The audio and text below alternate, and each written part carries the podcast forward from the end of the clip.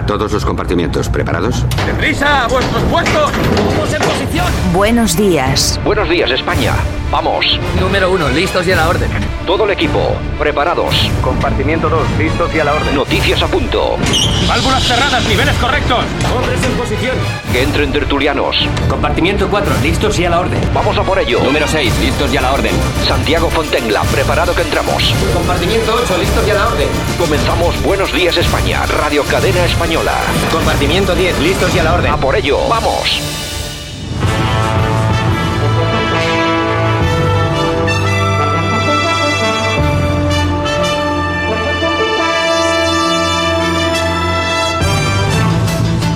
10 de marzo, ni más ni menos. Aquí estamos otro día más. Esto es Buenos Días España. Esto es Radio Cadena Española. Bienvenidos. Saludos de Javier Muñoz en la técnica y por supuesto de este que os habla.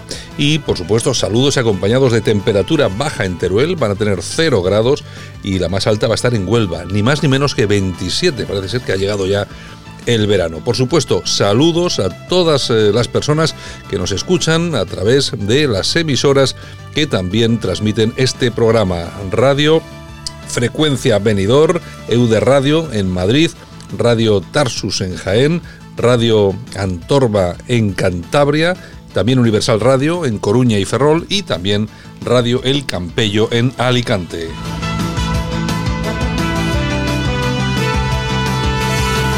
Los periódicos nos cuentan cosas, por ejemplo, El País, Madrid y Vitoria cierran las aulas ante el avance sin control del virus. Una sanidad desbordada se enfrenta a los focos de contagio local. El pánico se apodera de las bolsas por la epidemia y la guerra del petróleo. 600 menores inmigrantes se hacinan en Melilla en un centro de acogida.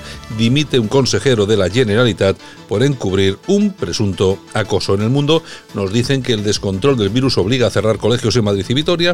Lunes negro las bolsas por el petróleo y la extensión del virus, China logra frenar el número de nuevos casos, PSOE y Podemos pactan frenar los desahucios de inquilinos morosos, Arrimadas rechaza la integración de IGEA en su dirección, dimite el consejero Alfred Bosch por acoso sexual en su departamento. En ABC nos cuentan que la amenaza, el virus, el enemigo, el pánico, Sanidad reconoce focos incontrolados y Madrid cierra colegios, guarderías universidades de la comunidad. El gobierno recomienda a las empresas el teletrabajo y evitar reuniones presenciales en Madrid, Vitoria y La Bastida. Sánchez anuncia un plan de choque económico sin concretar medidas tras el peor desplome bursátil desde el Brexit.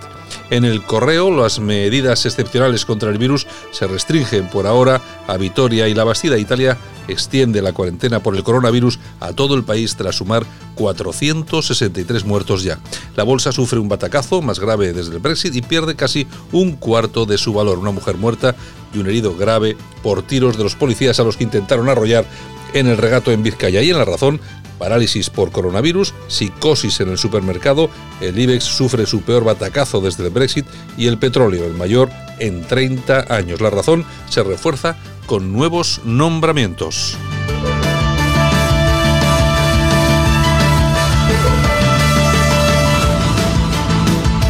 Hoy, como cada día, todas las secciones. Eh, vamos a estar con nuestra compañera Yolanda Couceiro Morín con la revista de prensa. Vamos a irnos también con Francisco Gómez con su sección y analizamos también, por supuesto, coronavirus, monotema prácticamente. Estaremos con Begoña Vila. Vamos a entrevistar al presidente de Nuevas Generaciones del Partido Popular en Galicia y vamos a estar también, por supuesto, con nuestro compañero Armando Robles. Creo que no se me olvida nadie, espero, si se, me olvida alguien, eh, perdón, pero bueno, eh, en fin, no creo que se me quede nadie en el tintero. Bueno, lo dicho, gracias por escogernos, gracias por estar con nosotros. Vamos allá, esto es Buenos Días España, Radio Cadena Española.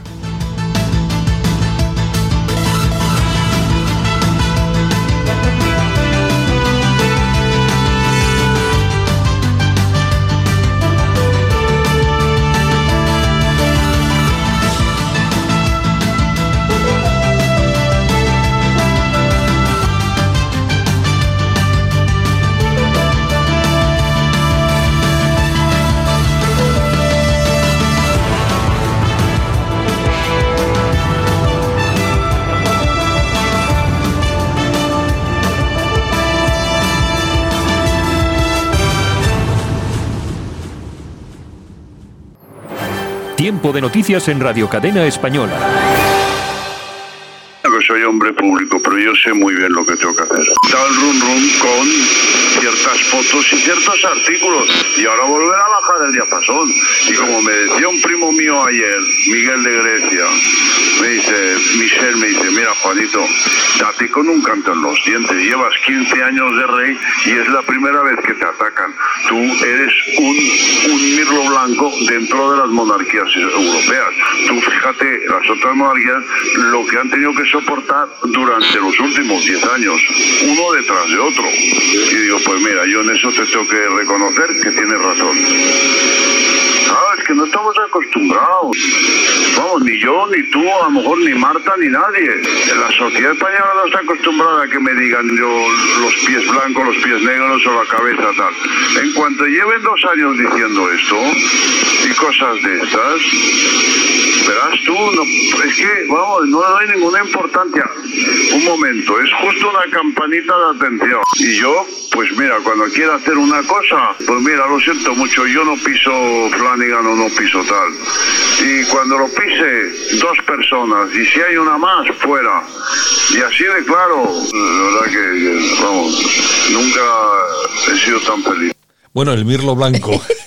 Nunca he sido tan feliz. Bueno, el, CNI, el CNI que no es capaz de encontrar las urnas que se utilizaron en Cataluña, que, que tenían que ocupar un pico, casi Mm. Sí, un barco sí, entero, pero sí para grabar las conversaciones del rey, sí, para eso sí que Están listos. esto sí el que- Mirlo, pobre Mirlo, pobre Mirlo. Pobre, pobre Mirlo, Mirlo Blanco. Blanco. Bueno, la verdad, la verdad es que sí que tiene suerte porque los medios de comunicación no se han metido mucho con él. Le han, le han tratado muy bien. Ha sacado algunas novias. Yo, yo me acuerdo cuando yo veo cuando veo sacar, me acuerdo de su de la reina. Me acuerdo Mm. de la reina, lo que ha sufrido esa mujer y lo profesional que ha sido en su Sí, trabajo. Sí, sí, sí. Pero- Porque de esta se hablaba poco, pero se hablaba mucho de Bárbara Rey, se hablaba mucho de Paloma San Basilio, etcétera, etcétera, etcétera. Claro que sí. Bueno, es que se ha hablado, se ha hablado de muchas, pero es que con esta dicen que eh, aproximadamente ha estado unos 15 años. Así que este, no sé. Es que cómo le da tiempo a estar con todas, engañaba a todas eh, cuando No lo- estaba con otras. no lo sé, no lo De sé. verdad, de verdad. En, fin, bueno, que es un Borbón y los Borbones, ya el sabes. emérito en estado puro. Bueno, que no sé yo, no sé, no sé- no sé yo lo que le estará pasando al actual, que igual es al contrario. No, no lo sé, eh, no digo, con esto no quiero decir nada, ¿eh? Corramos un tupido velo. A se- ver si le graban también los del CNI de Que Pablo eso- eso, Iglesias. que a nadie se le ocurra pensar que yo he podido ni tan siquiera dejar, Nada, nada, nada, dejar entrever que no, no, eh, que no, que no. No digas sí. nada que te puedes incriminar. Buenos días, Buen- España. buenos días.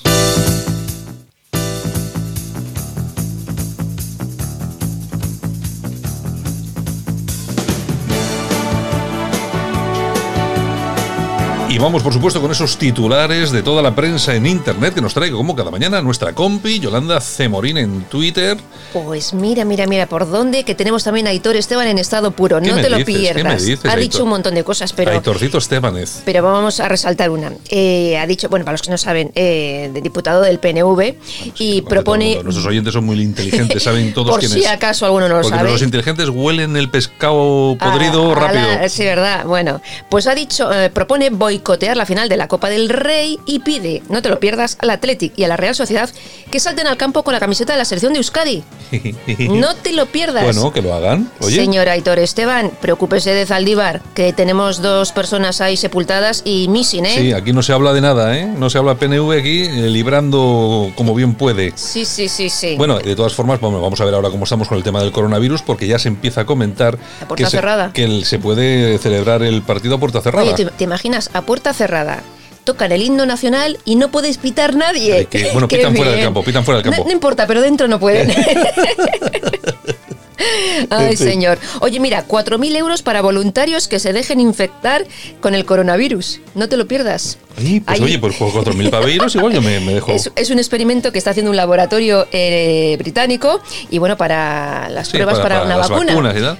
4.000 euros. Bueno, a mí, vamos a ver, yo es que yo he cogido gripes y por las que no me han pagado y lo he pasado fatal. O sea, pues, pues, pues ya un coronavirus, pues ya está. Pues Son 4.000, ¿no? Oye, por cierto, has puesto un tuit muy interesante en, en Twitter que yo es que, jo, no tengo ahora forma de leerlo, pero... Pues espera, porque lo tengo por Sí, aquí. yo quiero creo. comentárselo a nuestros oyentes porque es que tiene mucha razón. Pero bueno, lo- no me ha sorprendido tanto el tuit que ha puesto Yolanda, sino que me ha sorprendido más algunas de las respuestas al tuit, que parece ser que hay ¿Qué- gente qué? todavía que no se da cuenta de qué estamos hablando ¿Quién han con esto del de, con esto del coronavirus. ¿Lo tienes ahí? Oye, mi, mi amiga Be- Begoña Vila me está llamando. Begoña, que estoy en directo. Luego lo Bueno, hablamos. vamos a ver, eh, vamos a ver si puedo. A mí me es que esto de no tener preparadas estas cosas es, es una cosa. Bueno, Eh, pleno directo. Eh, dices, lo peor del coronavirus está por venir. Cuando aumenten los casos y se colapsen los servicios sanitarios, privados y públicos, se tendrá que escoger a quién se trata. Por lógica, se tratará antes a los más jóvenes, así que los mayores caerán como moscas. Bueno, yo no sé si será tan extremo el tema, pero vamos a ver, yo creo que es razonable que salven primero a los chavalitos de 10, 8 o 15 años que a un abuelete de 80, porque, simplemente porque eh, las perspectivas de, de vida son diferentes. Bueno, pero así todo, hay personas que, que- que no se creen en estas cosas y dicen, por lógica, se tratará antes a los mayores, que son más vulnerables. Sí, eh, vamos a esperar sentados. Más fresco. Luego otro. Será al contrario, ¿no crees? Valorando la gravedad del enfermo, este será tratado según una escala de prioridades. Sí, seguro. Oye, ¿cuál es esa serie que tan, una de tantas que te gusta? Walking Dead. Así sí. vamos a acabar aquí. Aquí acabamos como Walking Dead. Vamos a ver, vamos a ver, a ver si, yo- a ver si nos enteramos de qué va este rollo.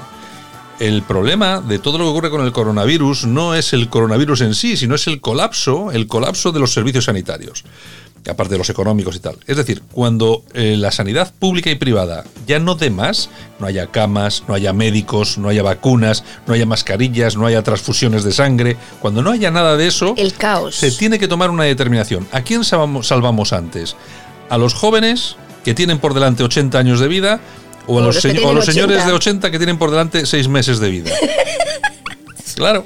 La, la cosa, la cosa es, Santiago, vaya día que tienes hoy. No, no. Walking Dead, señores. pero la cosa, la cosa es así de simple. ¿A quién van a salvar? Yo, yo tengo 55. ¿eh? Tú imagínate que yo llego al hospital Pido salvarme, pido salvarme. Llego al hospital y hay un niño, un bebé de, de dos años. Y estoy yo, los dos con coronavirus.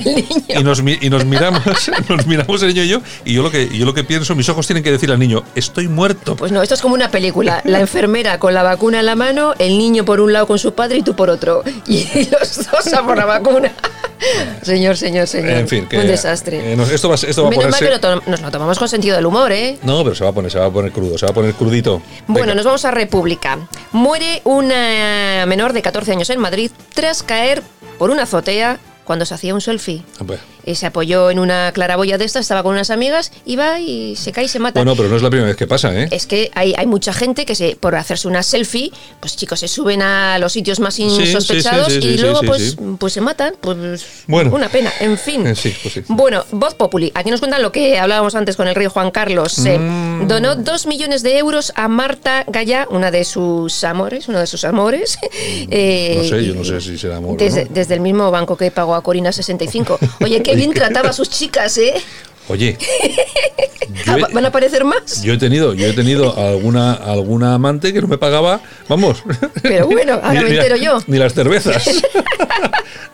bueno, ¿qué? Señor, señor, la tribuna del País Vasco.com. La Guardia Civil desmantela una red de tráfico de inmigrantes que también introducían hachís en España. Y coronavirus. 80 también. 89 detenidos, 39 investigados en Cádiz, Málaga y Ceuta. 10 toneladas de hachís, coches, embarcaciones, armas. Vamos, lo normalito, lo, Lo normalito normal, que sí, se lo pillan estas cosas. normal, y por supuesto, dinero en efectivo, que es muy importante. ¿Qué más? Alerta digital. Vamos al diario de Armando Robles. Pues y mira. luego lo tendremos ahora aquí con nosotros. Una feminista brasileña culpa a los hombres de diseñar los coches, no te lo pierdas, para provocar muertes de mujeres en accidentes de tráfico. Caroline Criado, que se llama así. ¿Cómo se llama? ¿Cómo se llama? Caroline Criado. Caroline. Exactamente, asegura que, por Caroline de ejemplo, los Dolores. en Estados Unidos no se introdujeron maniquís femeninos en las pruebas de seguridad hasta 2011. Y claro, el cuerpo de un hombre no es el mismo que el de una mujer, por lo Ah, tanto, Ah, no son iguales. provoca Ah, accidentes pero- ah, y por yo- eso mueren las mujeres en accidentes de ah, tráfico. pero yo pensaba que ellas decían, las feministas decían que éramos iguales, ¿no? Dios mío, señor, ilumíname. Venga. Bueno, nos vamos a moncloa.com. ¿Qué nos cuentan ahí? Ayuso, Cayetana y Feijó. Tres chinas en el zapato de liderazgo de Casado. Mm. Ayuso cabrea a los casidistas eh, por su perfil nacional. Sí. Eh, casidistas de la Ejecutiva, pues que piden de- se ponen del lado de la sexta en vez de de Cayetana. Y si Feijó gana, pues se posiciona como líder. Entonces, tres chinas que tiene ahí. Pues hombre, lo que pasa es que tú fíjate lo que tienen ahí en el PP. Tú- Tienen, ahí- tienen ¿cómo, se- cómo es esto? todo. Juego de tronos. o Juego sea, de tronos. Es juego de tronos. Oye, yo no sé casado. Yo, eh, yo creo que casado ahora mismo sería, ¿cómo se llamaba el bastardo? No, sé, yo no he visto Juego de Tronos. sí, hombre, el bastardo, el que estaba en la... El, el bajito ese. No. No, no, no, no. Ese, ese, ese era el más inteligente. Ah, yo es que no he visto Ese- esa serie. Ese sería Se- Cayetana. Debo ser la única en el mundo que no ha visto Juego de Tronos. ese sería Cayetana. Señor, Además, en eh, fin. hace, si se ponen al lado, hace, Cayetana hace cuatro de él. Eh, más o menos. Venga. Bueno, con eh, noticia del corazón.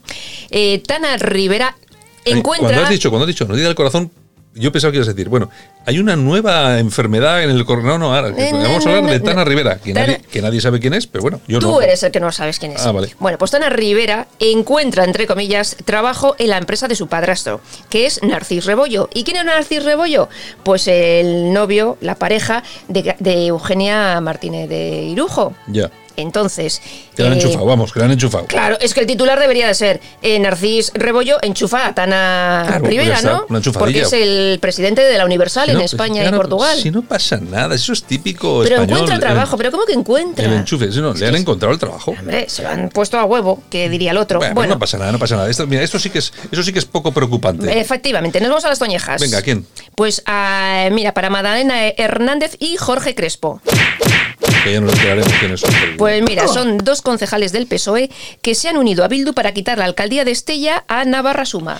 En su línea de siempre. En su línea, en su línea, O sea, en su no- línea. a mí no me sorprende, claro, pero igual todavía alguno. Bueno, no, porque ya lo han hecho, fíjate en Navarra cómo están. bueno, claro, claro. Aplausos. ¿A quién le vamos a dar unos aplausitos? Pues mira, para Carlos Mayo e Irene Sánchez.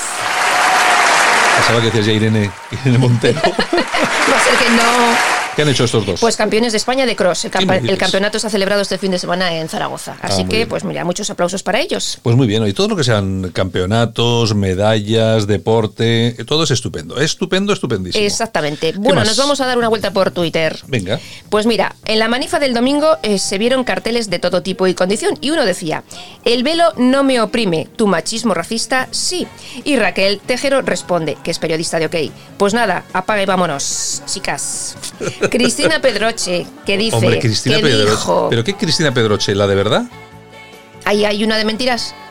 Hombre, puede ser uno, un fake de una Ah, cuenta pues de también, esas. también, pues mira, si llegamos a mil infectados de coronavirus en España, os enseño una teta. ¿Cómo? Y, teóricamente dijo eso. Y entonces, hasta los cojones de Podemos responde: Preparados, listos, calienta, que sale Pedroche. Bueno, Mm. Oye, nos pero al, final, pero- oye, pero al final lo importante de todo esto, ¿enseña la teta o no? Ah, todavía no. Ah. Tiene que llegar a mil infectados. Ah, bueno, pues yo me infecto gratis entonces también. Sí, con el. Te dan 4.000 euros. Venga. Bueno, nos vamos a las efemérides. Venga, ¿qué tenemos? Tal día como hoy, pero de 1919, se inaugura el servicio radiotelegráfico entre Gran Bretaña y España. 1919. Bueno, ¿Qué te tampoco parece? hemos ganado tanto. Bueno, pues Bueno. oye, tal día como hoy nace en 1958 Sharon Stone. Hombre. La conoces, ¿verdad? Hombre que sí. Actriz con un listado interminable de películas, budista del partido, del partido Demócrata, ha ganado un Globo de Oro, Emmys, varios premios y bueno, se hizo famosa en su papel de instinto básico con Michael Douglas. Sí, sí. Y Guap- también guapísima, aquella escena cuando cruzaba las piernas. Wonder. Mm. Bueno, pues también tal día como hoy muere en 2011 Mario Clavel, que era cantante argentino, que produjo grandes eh, musicales y trabajó cinco años en España y presentó el programa que es Señoras y Señores, ¿te Bueno, acuerdas? No, pero bueno. Pues. Si, si tú me lo dices, pues eh, me lo dices. Bueno, vamos a la music. Venga, pues, music. ¿Con qué música vamos a Pues empezar mira, hoy el, tal el día? día como hoy de 2016 fallece Kate Emerson de los Ah, Emerson, Lake and Palmer. Sí, señor.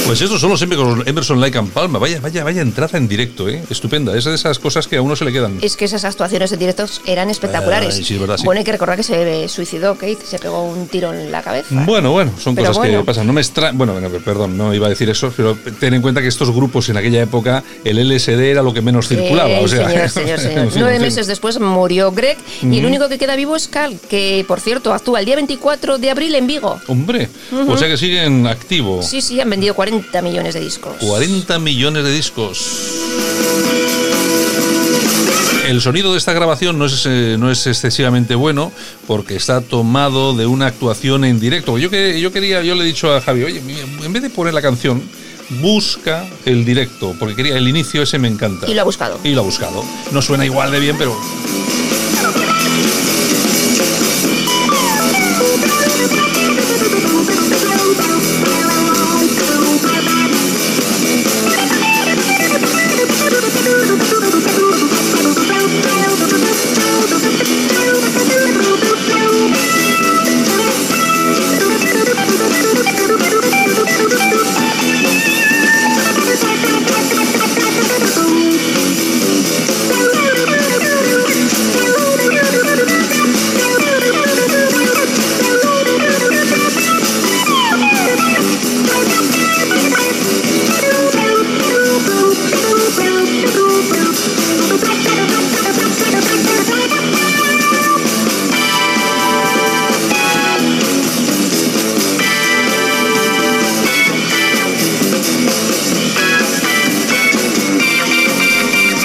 Bueno, pues esto fue un pelotazo. Ese- esta, eh, esta canción en concreto no es de los Emerson Lake and Palmer, sino que es de Mancini. Pero Mancini. era, era la, era la. Henry Mancini. Eh, sí, era la, la sintonía de una serie que daban en la televisión y tal. Bueno, esto lo ha versionado todo el mundo, vamos, Todo es, el pues, es una mundo. canción muy. Lo que pasa es que esta, esta versión que hacían estos, a mí, a mí sí me gusta mucho.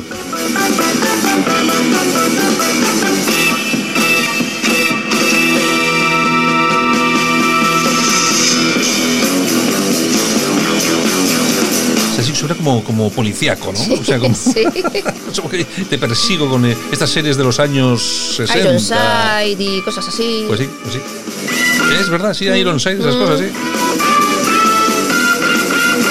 Es como la música, la sintonía, la banda sonora de eh, Misión, Super- Misión Imposible, pero en antiguo. Superagente 86. El zapato era el Ah, sí. superagente. Ah,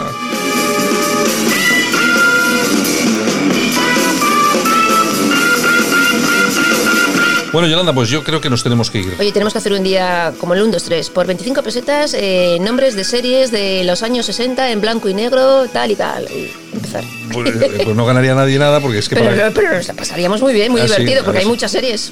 Sí, pero yo creo que la gente ya no. No estamos- se acuerda. Vivimos Pues, ya unas vintage, edades. series vintage, vintage. Series vintage. vi- Exactamente. Vintajes. Pues bueno, pues Yolanda, nada, vamos 10, a. 10 de marzo y, y nos vamos, ¿no? Venga, vamos. Because I love you. Ay, qué bonita sintonía tenemos. Pues nada, Vicos, besos, besos para todos y hasta mañana. Pues venga, Yolanda, mañana estamos aquí de. Adiós. Nosotros continuamos aquí en Radio Cadena Española. Estamos en Buenos Días España.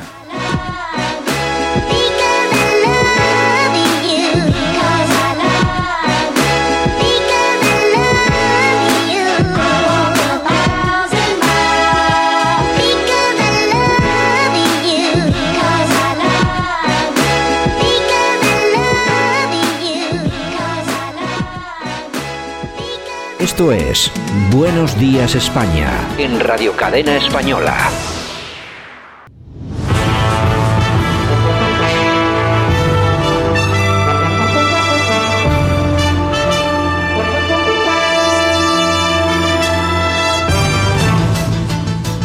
un problema de salud pública, todos los poderes públicos lo que tenemos que hacer es estar al servicio de los expertos y la ciencia.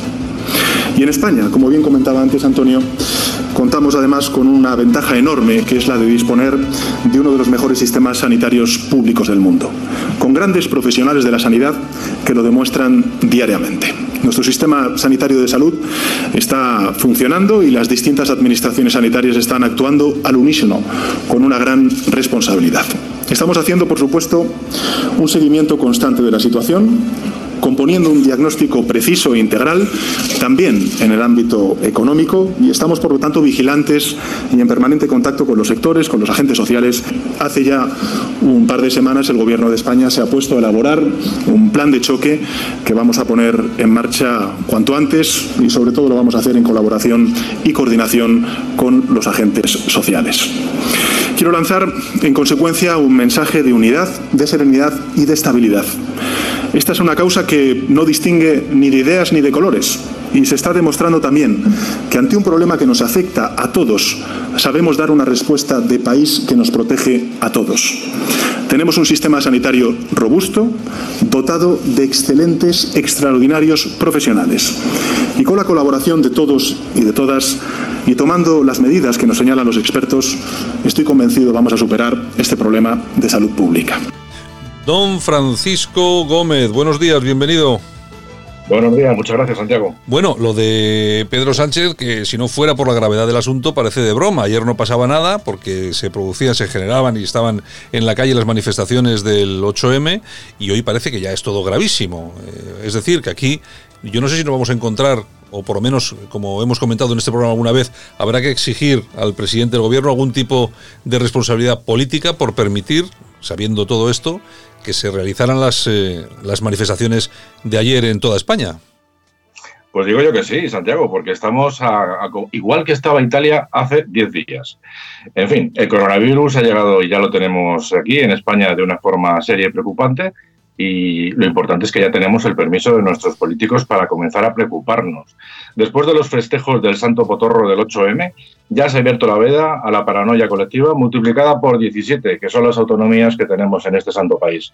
¿Recuerdan ustedes los cuatro jinetes del Apocalipsis? El caballo negro que representa el hambre, el caballo rojo que, que representa la guerra, el caballo bayo que representa la muerte y el misterioso caballo blanco que, bueno, pues algunos consideran que es una representación de Jesús o del cristianismo. Yo no digo que no sea cierto, desde luego, aunque los entendidos del gremio así lo indican. Pero yo me atrevería a, comentarlo y a reinterpretarlo diciendo que el caballo blanco realmente es España. El coronavirus se ha metido con los españoles, se ha metido con nosotros, en la cuna del cristianismo y de la sabiduría popular.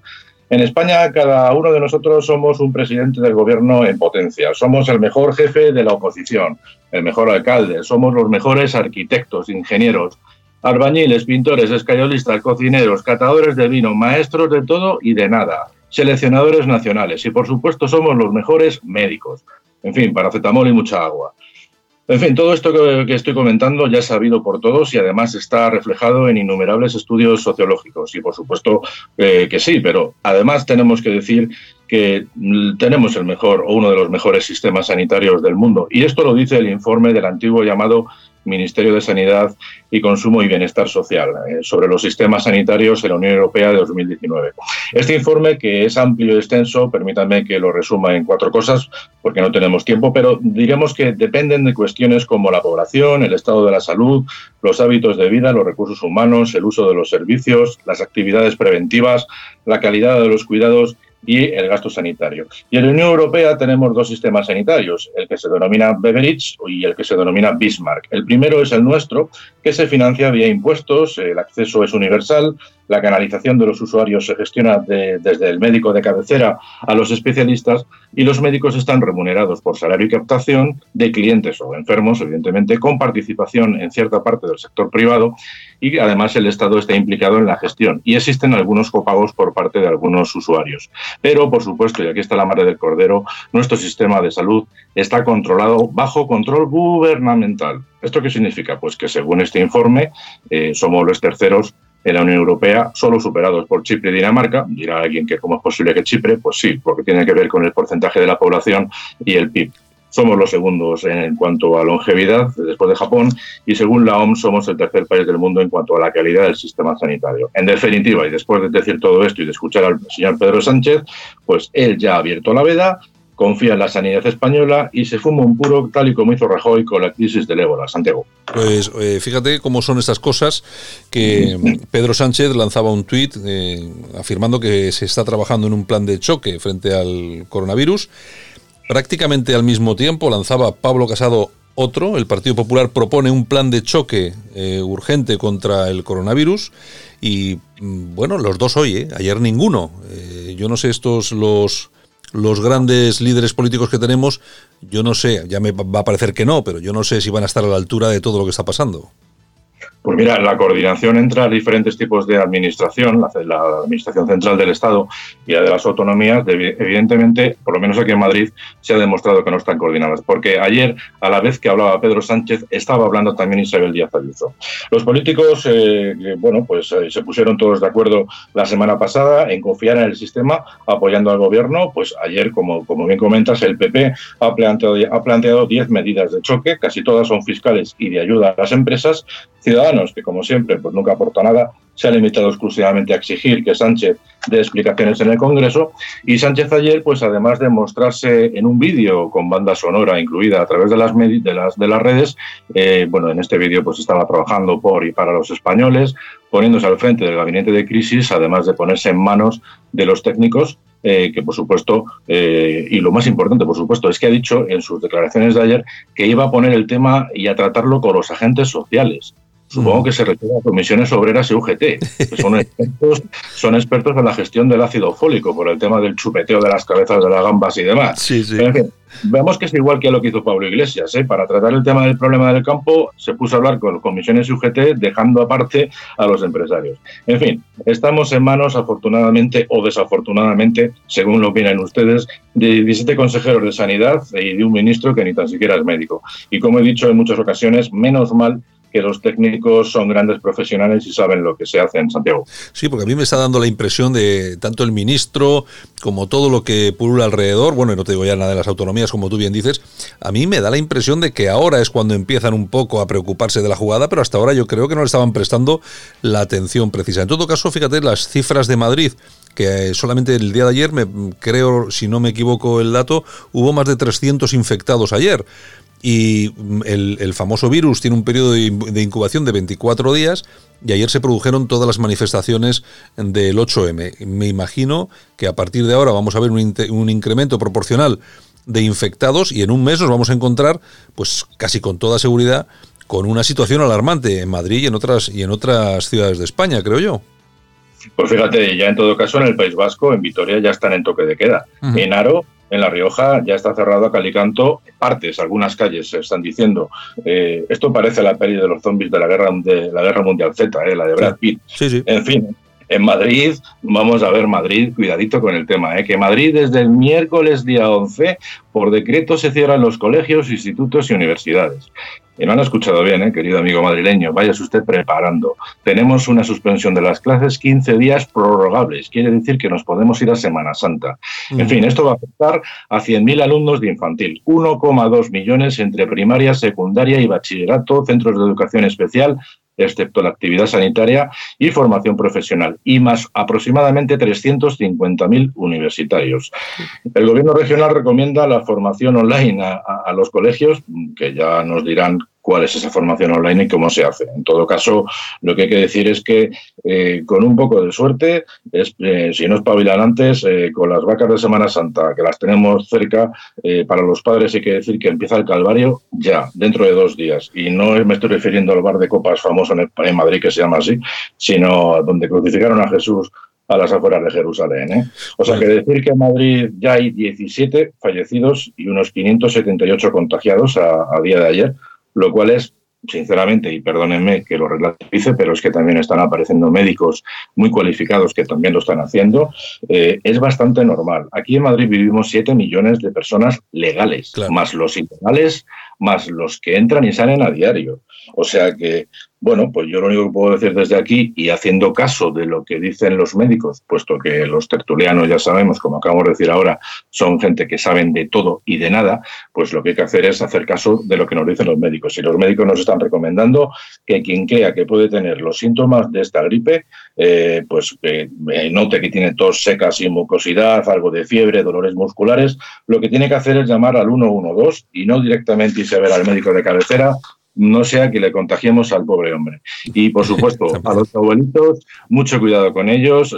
Ya se han cerrado los centros de día. También se está recomendando que seguramente también lo hagan a partir del miércoles, a partir de mañana, eh, las, las, las residencias de ancianos públicas, pues se va a restringir las entradas de visitas y porque son población de riesgo muy vulnerable. Pero lo que se comenta ya por todos los sitios, eh, si los chavales no van al colegio y van a estar en los parques, y si los adolescentes no van a estar en clase y van a estar en los centros comerciales, pues al final vamos a hacer un pan con dos hostias, como se suele decir, y perdonen la expresión. Claro, claro eso, tenía que ser, eso tenía que ser como Italia, ¿no? Que ahí sí que hay un control riguroso. Eso de ver a los chavales por las calles en horario escolar, aunque no, aunque no puedan ir al colegio, está multado con 500 euros, me parece. Luego es que además esto tiene problemas a nivel laboral. Las empresas ahora mismo no están preparadas para que sus, trabajadores se tengan que quedar en casa cuidando a sus hijos, ¿no? Porque, vamos, estamos de acuerdo eh, que se está fomentando mucho el teletrabajo, pero la mayoría de las empresas no lo están haciendo. Por lo tanto, en el, en el Estatuto de los Trabajadores hay que decir que esto no está contemplado. Por lo tanto, la primera opción que tiene que hacer un trabajador que tenga hijos y no tenga dónde, dejar a sus, dónde dejarlos, pues tiene que eh, primero plantear que la empresa le facilite la posibilidad de coger vacaciones o días que tenga pendientes. Pero, eh, como decía, no está contemplado en el Estatuto de los Trabajadores, por lo tanto, lo que tendrá que preverse es eh, alternativas pues, supongo que negociadas con los sindicatos, por supuesto, para que esos trabajadores no pierdan su puesto de trabajo, no pierdan la calidad del trabajo y, por supuesto, no se les tenga que ofrecer, que es lo que ya se estaba comentando, reducciones de jornada o incluso se, se comentaban opciones complementándolas con, con que cierta parte del salario se cobre a través de la seguridad social. O sea, que esto significa despidos parciales, ¿no? Vamos a ver esto cómo, cómo se va cociendo, porque en Madrid, desde luego, nos afecta a, bueno, a un millón doscientos mil personas que no tiene con quién dejar a sus hijos porque el hecho de llevarlos a casa de los abuelos supone ponerlos en un alto riesgo, ¿no? que yo imagino que al final es lo que van a hacer gran parte de las personas. Pero bueno, estamos de acuerdo en que eh, tú imagínate, aquí cualquier día que llueve y tenemos atascos de 50 y 60 kilómetros, pues tú imagínate un millón doscientas mil personas que no pueda dejar a sus hijos en el colegio. Es que es una pasada. O sea, vamos a ver cómo, cómo los madrileños somos capaces de asumir esto. Vamos a ver cómo son las empresas capaces de reaccionar ante esta situación y sobre todo desde el punto de vista político vamos a ver cómo son capaces de, coordinarse la Administración Central con las autonómicas, porque como te decía, son 17 consejeros de, sanidad, cada uno puede hacer las medidas que corresponda, evidentemente estará todo coordinado, imagino que a través de un gabinete de crisis, pero la situación eh, parece que se ha disparado. En todo caso, tenemos que ser conscientes de que el índice de mortalidad todavía es muy bajo, es muy bajo, incluso a nivel mundial. Es que estamos hablando de 3.800 personas como máximo, que es que teniendo en cuenta todo lo que somos en el mundo, pero es verdad que si comparamos las cifras que tenemos en España con las que tenía Italia hace 10 días, eh, la progresión podría ser parecida, pero hay que recordar que nuestro sistema de salud es muchísimo mejor que el que tiene en Italia. Realmente en Europa es de los mejores que tenemos, por lo que hay que confiar en, nuestros, nuestros médicos y sobre todo a la hora de, lo, de las declaraciones ante los medios públicos, ante los medios de comunicación, pues sobre todo prestemos atención cuando nos hablan los especialistas y olvidémonos un poco de los políticos que en estos casos de crisis suelen ser simplemente portavoces de lo que los técnicos le dicen que hagan. Pues muy bien, pues muy bien, don Francisco. Pues no sé, vamos a seguir la evolución del tema y aquí lo seguiremos comentando porque me imagino que vamos a tener tiempo porque esto no, esto no va, esto no, no va corta, va larga. Yo creo que va a durar bastante el tema. Un abrazo, don Francisco. Igualmente, hasta mañana. Visítanos en internet www.radiocadena.es. Esto es Buenos Días España en Radio Cadena Española. Esto es Buenos Días España en Radio Cadena Española. En Radio Cadena Española, el personaje del día, la persona que destaca hoy, para bien o para mal, con Begoña Vila.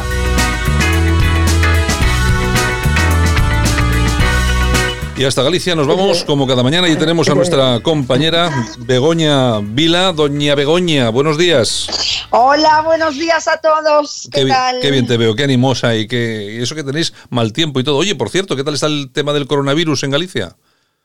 Bueno, eh, parece que hay, mm, a ver, hay un una persona ingresada en el CHUAC, en el complejo hospitalario de aquí de La Coruña, y hay alguna gente que vino de Italia que está con medidas en casa durante 15 días. Yo en concreto tengo un cuñado que está 15 días en casa porque acaba de venir de Italia y tiene que estar así en, bueno, pues así estamos. Claro, ¿a quién se le ocurre ir a Italia? Costando como están las cosas, ¿a quién se le ocurre ir a Italia? ahora, es, ahora, es, cuando hay que ir a Marruecos, a Túnez, por ahí no hay, ahí no hay coronavirus, ahí no, ahí se muere en el desierto, no hay forma. Sí, ahí te mueres de sed. bueno, oye, pues nada, pues continuamos en, continuamos en Galicia, si te parece, nos vamos a quedar en, en Oleiros, ni más ni menos, ahí tenemos a Adrián Pardo, que es el presidente de Nuevas Generaciones del Partido Popular de Galicia. Buenos días, Adrián. Hola, muy buenos días. ¿Qué tal? ¿Qué tal por Galicia? Bien, ¿no? Pues bien, aquí, aquí andamos. Ahí, peleando que se dice. Bueno, estamos en. Bueno, tú eres presidente de Nuevas Generaciones de Galicia, estamos en precampaña electoral. Y bueno, la cosa, no sé, por lo menos las encuestas apuntan a que no va la cosa nada mal en cuanto a que podáis renovar la mayoría de, absoluta de Feijó. ¿Tú cómo, cómo, lo estáis viendo ahí en Nuevas Generaciones? ¿Creéis que es posible? Este, ¿Estáis, ¿Tenéis algún tipo de nerviosismo o no? ¿Confiáis en que todo va a salir bien y vais a mantener esa absoluta? Bueno, a ver, la verdad que es ante una campaña emocionante. Es Cierto que las cosas eh, a priori pintan bien, pero bueno, a día de hoy las urnas están vacías, no hay ningún voto y quedan 27 días por delante. Claro. 27, 27. Por eso pre-campaña he dicho, no he dicho campaña, pero bueno, dentro de poco ya os, sumergís ahí a tope. Eh, Begoña, ¿tienes alguna cosa para Adrián? Sí, por supuesto. Eh, yo quería saber, eh, Adrián, ¿a qué años entraste en el Partido Popular eh, y qué te llevó mm, para entrar en el Partido Popular pues, con tu juventud? Que creo que tienes 24 o 25 años, si no me equivoco. Sí, 26 ya. Pues mira, la verdad, ya llevo 10 años afiliado. Entré con, con 16, empecé de simpatizante en las generaciones aquí, aquí en Oleiros. mi forma de entrar, pues eh, yo creo que fue igual que la mayoría de la gente de nuevas generaciones, fue mm, así un poco vocación, siempre tuve vocación política y un día me animé a pasar por la sede y me acogieron con los brazos abiertos. Y hasta hoy. Y de ahí, y de ahí hasta presidente de Nuevas Generaciones de Galicia, porque claro, hay que, eh, hay que aclarar a todos nuestros oyentes que claro, es, el presidente de Nuevas Generaciones de las cuatro provincias gallegas. Yo creo que es un, un, cargo de bastante responsabilidad, ¿no, Adrián? Ah, sí, la verdad es que sí. Tengo una, una suerte que mis compañeros hayan confiado en mí hace, hace dos años para asumir esta responsabilidad y a los que les debo el trabajo. Para seguir haciendo, somos la organización más importante eh, de juventud, es un partido político eh, tanto en Galicia como en España y por lo que imagínense que la responsabilidad cada vez es mayor. Begoña. Sí, ¿qué ofrece el Partido Popular, Adrián, a la gente joven y cómo conecta o cómo empatiza la, derecha con los jóvenes? ¿Cómo los podéis atraer? Porque parece ser que las juventudes de derechas parece que se movilizan siempre menos, o eso es lo que nos muestran, que las juventudes de izquierda. Entonces, ¿cuál es la manera de atraer ese voto joven o de atraer a esa gente joven que, como tú, se acerca a la sede y se interesa por la política del Partido Popular en este caso? Pues mira, la verdad que aquí en Galicia siempre decimos un dicho que es lo de falase facendo. Y la mejor forma de acercarse a los jóvenes es ofrecerles hechos que disfrutan eh, en el día a día. Y podemos hablar de que tenemos aquí en Galicia las tasas universitarias más bajas de todo el Estado español, eh, desde que gobierna el presidente Feijóo. Tenemos la menor tasa de abandono escolar de toda nuestra serie histórica, o hablamos de un sistema educativo que es el más, el más equitativo de España según el informe PISA. Es cierto que muchas veces hay la leyenda urbana de que eh, la izquierda eh, moviliza mejor a los jóvenes, pero yo creo que tampoco debemos de caer en el saco ese que intenta muchas veces vender la izquierda de que todos los jóvenes para igual. A la juventud no se le conquista eh, con tweets o con pancartas, a la juventud se le conquista con hechos y haciendo cosas por nuestras preocupaciones, por nuestra educación, por nuestro trabajo, por nuestra movilidad y realmente nos importen. Mm. Adrián, pero lo que sí es cierto es que el mensaje que actualmente lanza la izquierda, sobre todo a la gente joven, eh, es un mensaje que se asume muy fácilmente, es un mensaje muy simple, y el mensaje que lanza la derecha, ya sea para gente más joven, como, tú y tus compañeros, o gente incluso más mayor, es un mensaje de esfuerzo. La derecha siempre eh, ha dicho que cada uno tiene que ganarse lo que tiene que ganarse con el esfuerzo propio, trabajando, etcétera, y, la izquierda no habla de eso.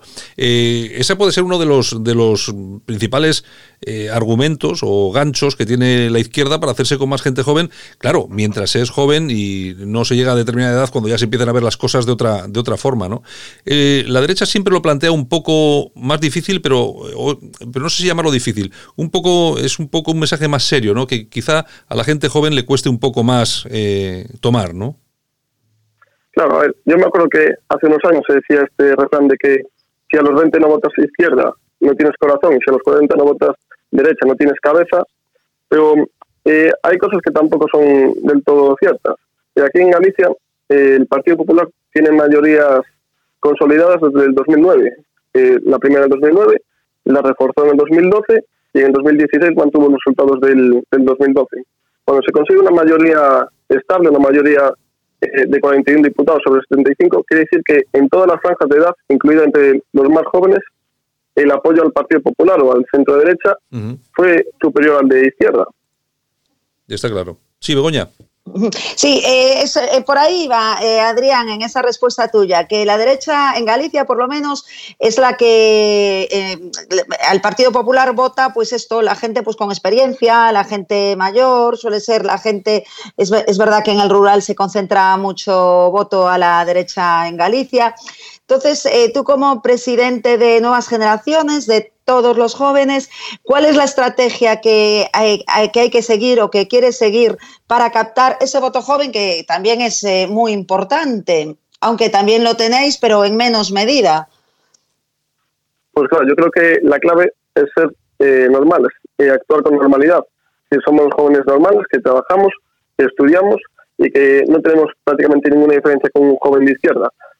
¿Por qué nos hace decantarnos para votar a un partido u otro? Yo creo que es lo que comentaba al principio, que son los hechos.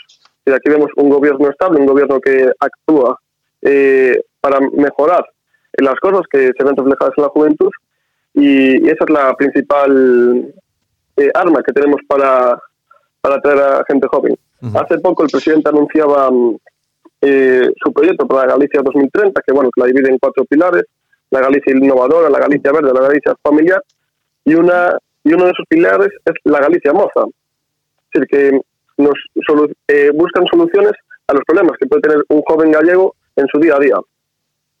Yo, eh, Adrián, dos, dos, cuestiones que te quería trasladar. Por un lado, el tema del idioma. Eh, Vox está incidiendo mucho últimamente en el tema del idioma, incluso ha llegado a a definir a Alberto Núñez Fijó como un nacionalista, una especie de, que el PP aquí en Galicia es una especie de PNV, una cosa así.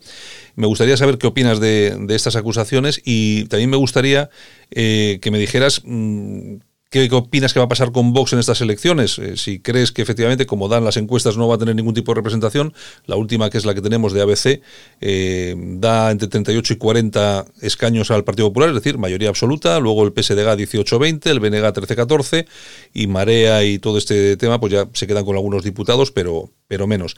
La cuestión es que se podría alcanzar la mayoría absoluta y Vox no entraría ni, ni Ciudadanos. Lo dicho, ¿qué opinas de esas dos cuestiones que te, que te he dicho? Eh, con respecto a la del idioma, yo creo que cualquier gallego sabe que ese no es un problema del día a día.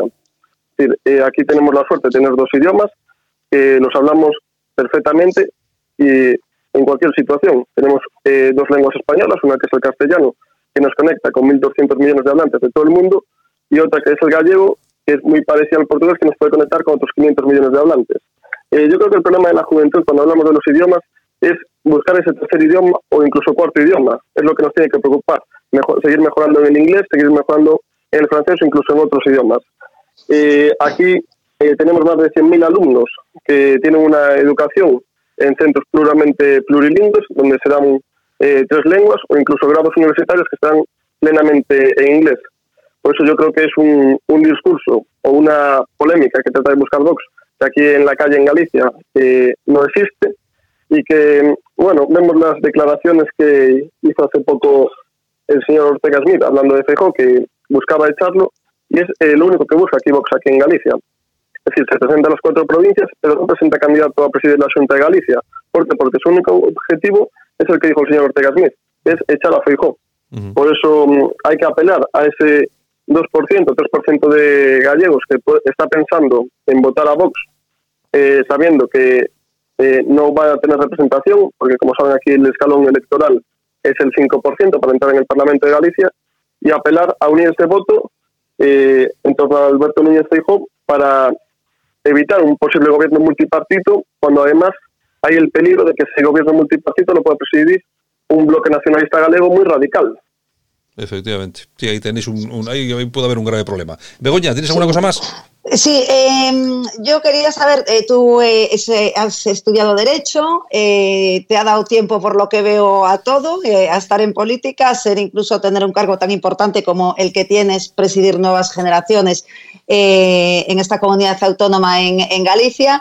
Entonces, em, ¿qué, papel juega la política en, en, tu caso? Y otra cosa que es importante, que los estudiantes, gente pues 16, 17, 18 años, que quiere ayudar en este momento al Partido Popular en, Galicia, precisamente para que no entre a la izquierda, por lo que me comentan eh, muchos eh, estudiantes.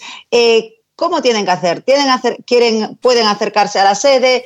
¿qué, le ofrecéis para que os ayuden estos chicos jóvenes, como hiciste tú en estas elecciones, por ejemplo?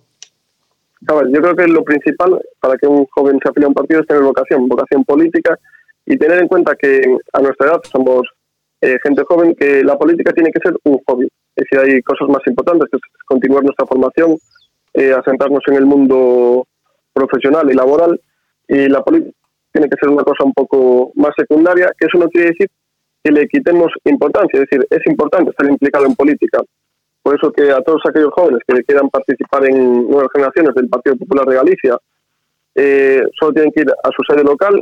Somos un partido que tiene sedes locales en todos los ayuntamientos de Galicia y seguramente serán recibidos con, los brazos abiertos como fui yo hace 10 años.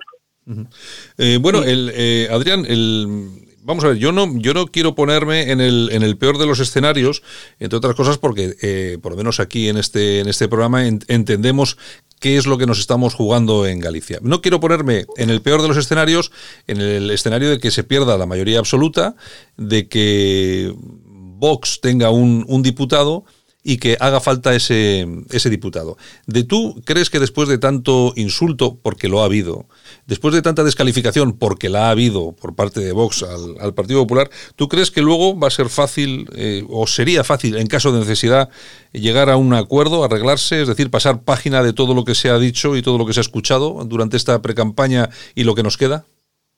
Pues voy a ser muy gallego en mi respuesta, y es lo que comentaba al principio de la entrevista. Ahora mismo están las urnas vacías eh, es cierto que Vox, para entrar en el Parlamento de Galicia, tiene un escalón del 5%, que es muy complicado que lo alcance. Ninguna encuesta prácticamente le da eh, cercano ese escalón.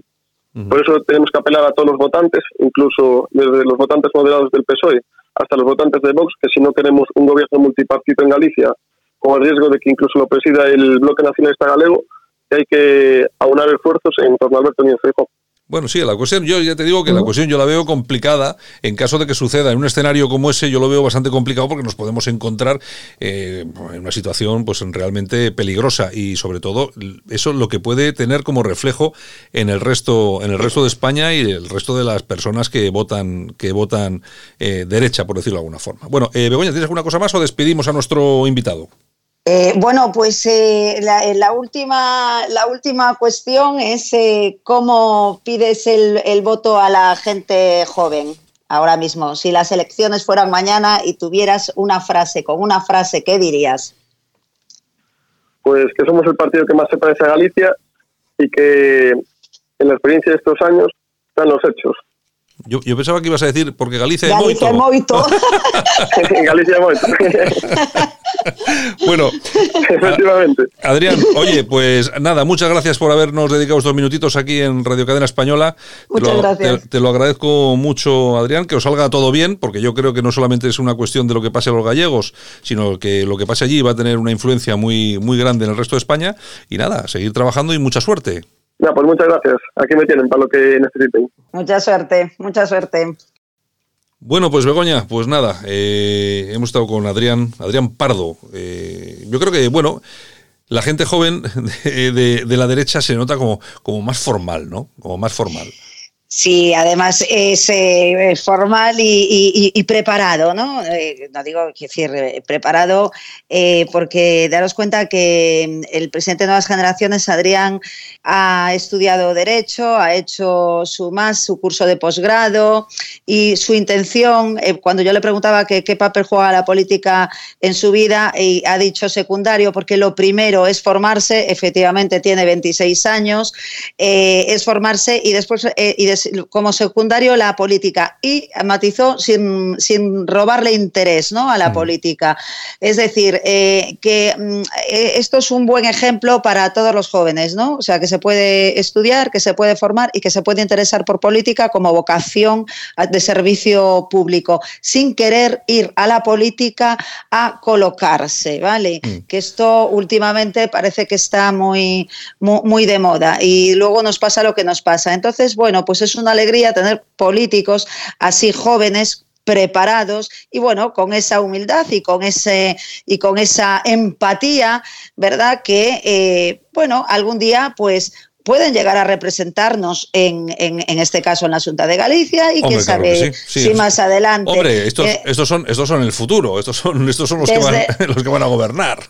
Desde luego, claro. entonces es importantísimo, es decir, eh, los estudios son muy importantes y, y la formación, desde luego, también, sobre todo si queremos eh, tener un servicio público y, desde luego, representar a tantos y, tanta- y tantas personas. Entonces, que se formen, que se formen primero y, y esa humildad y esa inteligencia que este chico Adrián pues nos ha transmitido, bueno, pues es un ejemplo, la verdad, pues para muchos jóvenes y, y bueno, y, y parece que nos deja un buen sabor de boca, ¿verdad? De, de la, de, de la formación en políticos, que últimamente la- las formaciones académicas de los políticos no están muy allá, véase Irene Montero, eh, Sí. véase, Adriana, véase Adriana Lastra, eh, entonces, bueno, esto nos da como un, un soplo de aire Sí, fresco no, para volver a confiar en la política. Te encuentras con alguien que ha estudiado y te sorprendes. Sí, sí, sí, sí, Bueno, sí, oye, sí. y un aviso y un aviso a navegantes que también me gustaría dar y tampoco vamos a extendernos en este tema. Eh, no sé yo si habrá llegado eh, alguien de Vox hasta este punto de la entrevista, eh, pero yo quiero aclarar. Nosotros nos dicen, no, es que lleváis gente del Partido Popular. Nosotros intentamos día sí, día también traer gente de Vox a este programa para que les para entrevistarles, para que participen. Les hemos ofrecido hacer y realizar espacios propios y todo ha sido negativo. Nos han dicho que no a todo, es decir, que nadie piense que en este programa no se llama a Vox y a Vox no se le permite. Vox sabrá por qué no quiere estar aquí, ya ellos, yo no tengo ningún problema porque el programa lo hacemos igual sin Vox, es decir, e incluso hasta, hasta tenemos menos trabajo, o sea, no, o sea, no sé yo exactamente qué se piensan, pero bueno, que sepa todo el mundo, todos nuestros oyentes, que Vox no quiere estar aquí y no está, que tiene las puertas abiertas para cuando quiera. Eso sí, si vienen le preguntaremos lo que queramos, que claro, que esto, también es un peligro, claro. Eh, claro, exactamente. Yo creo que eh, Vox eh, eh, ha de ser elegante y ha de ser lo suficientemente maduro como para aceptar pues halagos y defectos. Es decir, no podemos aplaudir todo lo que hace bien Vox y tampoco vamos a criticar todo lo que hace lo que hace Vox porque hace cosas buenas, pero hace cosas que no son tan buenas. Y en relación a esto, pues nosotros yo en- en- encantada de que de que Vox esté y así los llamamos todos los días y así estamos insistiendo en efectivamente que, que hablen que hablen con, con nosotros, pero bueno, eh, ellos se lo pierden. Sí, bueno, allá, allá ellos. Nosotros no, no tenemos, nosotros no tenemos un gran problema con eso. Nosotros abrimos estos micrófonos siempre y siempre tienen las puertas abiertas. eh, cualquier partido de lo que llamamos la derecha española para expresarse con absoluta libertad. Me da igual que sea el PP, Ciudadanos, que sea Vox, que sea Navarra Suma, que sea Foro Asturias, me da exactamente igual. Tienen todos y, y nadie nos ha dicho que no, excepto Vox, pues ellos sabrán. En fin, bueno, Begoña, pues nada, eh, mañana estamos. Venga, hasta mañana, adiós. Estás escuchando Buenos Días España. De 7 a 8 y media de la mañana, con redifusión a las 10 a.m. Buenos Días España. Nosotros continuamos aquí en Buenos Días España. Esto es Radio Cadena Española. Gracias por sintonizarnos, gracias por estar con nosotros.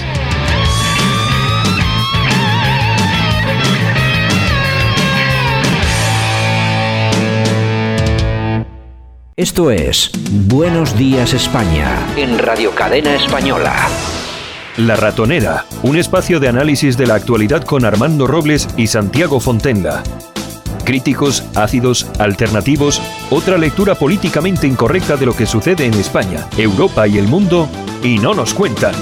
Y hasta Málaga que nos vamos, vamos a la redacción de alertadigital.com, ahí está su director Armando Robles, como cada mañana, dispuesto para plasmar opiniones aquí en la radio, en Radio Cadena Española. Armando, buenos días. Buenos días, Santiago. Un día más hemos sobrevivido al Corona Sánchez. Al Corona es más peligroso el Sánchez, es más peligroso que el coronavirus.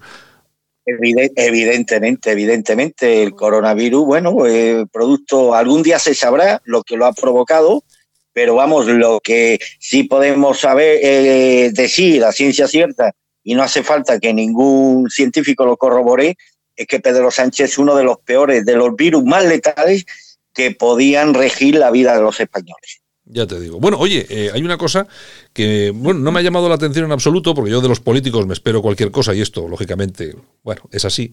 Ayer no pasaba nada con las manifestaciones del 8M y resulta que ya, eh, o sea, antes de ayer no pasaba nada y ayer ya resulta que ya salió por fin Pedro Sánchez a decir que la cosa que era grave y no solamente Pedro Sánchez, que la derecha que también ha permanecido callada, eh, Casado salía con un tuit diciendo que había que poner en marcha algo, unas eh, acciones de choque contra todo esto.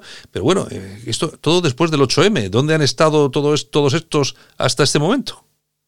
Son criminales, Santiago, criminales. Han esperado que termine el 8M para dar la información real que ellos tenían sobre la gravedad del virus este chino, han esperado al 8M, porque si Pedro Sánchez hubiera dicho el sábado o el viernes, lo ha dicho hoy, que esperaba que todos los partidos estuvieran unidos ante esta crisis, a esta crisis de, bueno, dando un toque alarmista, pues si esto lo dice el sábado, posiblemente mucha de la gente que tenía previsto ir a las concentraciones feministas hubiera dicho, oye, si tan grave es, ¿cómo es que entonces esto no se cancela y demás? Han esperado estos canallas criminales, digo bien canallas criminales, a que termine el 8M. Esto es lo que les importa a estos canallas, la salud de los españoles, para dar a, a la noticia la verdadera proporción que ésta tiene en cuanto a gravedad y en cuanto a amenaza para la vida y la salud de los españoles.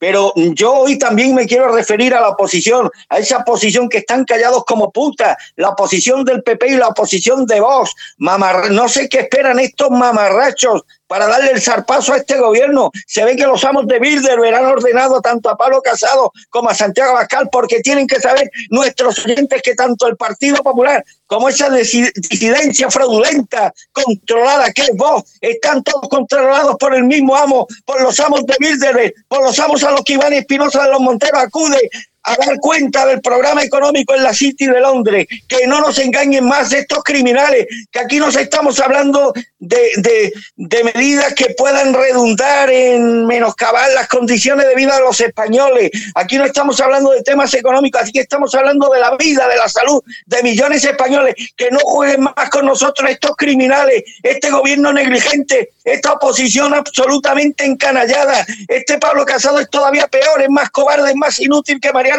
Este Santiago Abascal es todavía más sinvergüenza de lo que yo ya suponía. Pero bueno, si hay un responsable máximo, y a mí me extraña que la oposición, precisamente Yolanda Díaz, la ministra de Trabajo gallega, ayer decía, vamos a aprovechar el tema de Berín, a ver si le montamos al PP otro, otro prestige, otro escándalo como el prestige, y pueden perder el gobierno de la comunidad autónoma de Galicia. Y conociendo estas declaraciones, como ayer mismo no salió Pablo Casado a comerle la yugular al presidente del gobierno políticamente hablando, cómo no están aprovechando el tema del virus, la negligencia criminal del gobierno. Esto es como si dos boxeadores, un boxeador ve al otro que está casi noqueado y en vez de tirarlo a la lona, pues está contemporizando, dándole oxígeno, eh, permitiéndole que se recupere. Pues esa es la actitud que está teniendo ahora el Partido Popular con el Partido Socialista. Y tenemos que decir nosotros, porque ni Pablo Casado ni Santiago Abascal tienen el coraje ni los huevos de decirlo, porque son dos, mm, bueno, los calificativos me voy a callar porque estoy muy indignado, Santiago, que lo que ha dado lugar a esta situación, no creo que tú seas científico, yo tampoco soy científico, Santiago, pero si dos humildes periodistas hace un mes ya anticipábamos, desgraciadamente con una precisión absoluta, lo que iba a ocurrir en este país, que no hacía falta hacer ningún lumbrera ni ningún lince, simplemente dijimos, señores, si el virus este se está propagando por toda Italia y no se están estableciendo medidas de control sanitario en los aeropuertos españoles y aquí está entrando gente procedente de Italia sin ningún control y hasta los turistas se sorprenden de la falta de control de aduanero, pues es lógico que más pronto que tarde lo que está ocurriendo en Italia termine por ocurrir en España. Pues desgraciadamente ya ha ocurrido. Somos ya el quinto país en número de víctimas mortales. Tomen nota de lo que llevo diciendo. En menos de un mes seremos el primer país europeo en número de víctimas mortales. Y todo esto tiene un responsable. Por acción, el presidente del gobierno, el canalla Pedro Sánchez, por omisión, estos mierdas, estos traidores de la oposición, Pablo Casado y Santiago Abascal, mamavergas, mamarrachos al servicio de Bilderberg. La falta de medidas del gobierno para evitar la entrada en España de personas contagiadas con el virus del coronavirus, desgraciadamente ya se traduce en centenares de muertos y contagiados, más de mil contagiados, 30 muertos, eh, más de 10 muertos en el día de ayer. No se entiende la inacción de la oposición, sobre todo si la comparamos con la beligerancia mostrada por el Partido Socialista contra la administración y gobernadas por el PP con ocasión del ébola, que acordáis que aquello parecía que iba a ser la gran la gran, la gran mortandad nacional y no hubo ninguna víctima mortal. España ya es el quinto país del mundo en número de muertos por el virus chino y no es por casualidad. De hecho, Santiago Pedro Sánchez, el pasado, eh, eh, creo que fue el 13 de febrero, negaba que el coronavirus fuese un problema de salud público en España. Esto lo dijo el 13 de febrero, cuando nosotros ya estábamos advirtiendo en este programa de lo que iba a ocurrir. Y lo hacía tras conocerse la suspensión del Congreso de Móviles de Barcelona. Ese mismo día, el 13 de febrero, tal y como ahora ha quedado acreditado, se produjo en España la primera muerte por coronavirus. Y decía este canalla, este responsable de esta pandemia que se está propagando por España, que era un tema que, que en este país estaba controlado. El gobierno de Sánchez defendió, además con mucho ardor, que la cancelación de la Feria Tecnológica de Barcelona respondía a una decisión de las empresas del sector pero de acuerdo a los expertos y la información disponible, no respondía a razones de salud pública en España. Así lo publicó el presidente del gobierno en su cuenta personal de Twitter el mismo día 13 de febrero. Nada más conocerse la cancelación del evento. Y a todo esto, ¿qué hizo la oposición? ¿Qué dijo Pablo Casado? ¿Qué dijo Santiago Abascal? Callados los dos como puta, le advirtieron desde Bilderberg. Poneros, mamavergas del gobierno en este tema ni una nota discordante a disposición de Pedro Sánchez. Ellos sabrán a cambio de qué. Ellos sabrán a cambio de qué. Y pese a que el gobierno de Sánchez negaba cualquier problema público de naturaleza sanitaria, ese mismo día, insisto, estamos hablando del día 13 de febrero, se registraba en Valencia la primera muerte por coronavirus de toda España, un hombre de 69 años que murió, creo que fue en el hospital Arnau de Vilanova también el 13 de febrero, una información que nos ocultaron, que nos tuvimos que enterar dos o tres semanas después. Y, aunque el gobierno de España seguía negando cualquier problema público de naturaleza sanitaria, ese mismo día se produjo también otros casos en otras localidades de nuestro país. En fin, y esa muerte en Valencia reveló que el virus, que ahora lo llaman COVID-19, estaba presente en España sin que las autoridades sanitarias tomaran medidas y ellos lo sabían, ¿cómo no lo van a saber? Ya que no fue hasta el 27 de febrero, es decir, Santiago, 13 más casi 15 días después, cuando el Ministerio de Sanidad cambió su protocolo para analizar también a posibles fallecidos por afecciones respiratorias de origen desconocido, como era este lamentable caso de Valencia. En España ni hay virus, ni se está transmitiendo, ni tenemos ningún caso, aseguraba el 23 de febrero el director del Centro de Coordinación de Alerta y Emergencia Sanitaria, Está Fernando Simón, que sale ahora en todas las ruedas de prensa, que es la voz del gobierno en este tema. Y esto lo dijo tras la reunión, después de todos los hechos que ya se estaban produciendo, tras la reunión del Comité de Seguimiento del Coronavirus en el Ministerio de Sanidad. Es decir, que la preocupación del Ministerio se dirigía por entonces a Italia, país donde ya se habían confirmado numerosos contagios y también a Irán. Y no fue hasta el pasado 27 de febrero, es decir, 14 días después del fallecimiento de este pobre hombre en Valencia, cuando el ministerio, insisto, cambió los protocolos para la detección del virus y se incluyó también la realización de análisis a fallecidos por infección respiratoria aguda con criterios de gravedad. Es decir, a ingresados de neumonía, un síndrome que sabe que es de distrés respiratorio agudo, fallo multiorgánico, shock séptico, ingreso en la UCI también en casos de fallecimiento. Es decir, Santiago, ¿y todo esto por qué se estuvo ocultando? Porque estaba en la, que la red feminista del día 8 de, del día 8 de marzo. Y no, y no había que alarmar el personal. Y una vez más se antepuso el buenismo a la seguridad colectiva de los españoles. La frivolidad con la que el gobierno de España ha jugado con la salud de los españoles debería ser en estos momentos, Santiago, el eje, el eje del debate político y no lo está haciendo. Y debemos señalar también a la oposición, a ese Partido Popular y a ese Vox absolutamente desconocido en este tema, han desaparecido de combate. ¿Que ¿Por qué? ¿A qué se debe su silencio ante la gestión, ante la pésima y criminal gestión de la crisis por parte del gobierno? Hace falta que yo le diga a Pablo Casado que si hubiera sido al revés, si ahora mismo el PP estuviera al frente del gobierno, la izquierda estaría en pie de guerra. Con ocasión, de, lo dijimos ayer Santiago, con ocasión del brote de ébola, que en España no tuvo ninguna víctima mortal, afortunadamente, al PSOE solo le faltó acusar a Rajoy de haberlo creado. Por eso no se entiende el silencio del Partido Popular, cuyo presidente Pablo Casado está siendo todavía más cobarde y más inútil que Mariano Rajoy. Bueno, en Italia la cosa tampoco está muy, está muy tranquila. Han prohibido todos los desplazamientos en todo el país por el, por el famoso coronavirus. Es decir, que la cosa es absolutamente seria y ahí sí que se lo están tomando en serio. De hecho, desde la OMS han dicho que se, se tiene que pedir contención y mitigación contra el coronavirus y encima alaban las medidas agresivas de Italia. Es decir, que, creo que vamos a tener que importar las mismas medidas a España en breve. Y por supuesto, otra de las consecuencias importantes que nadie lo pierda de vista es que el IBEX 35 ha firmado su cuarta mayor caída de la historia tras desplomarse ayer casi un 8%, que no es, como decía aquel, moco de pavo.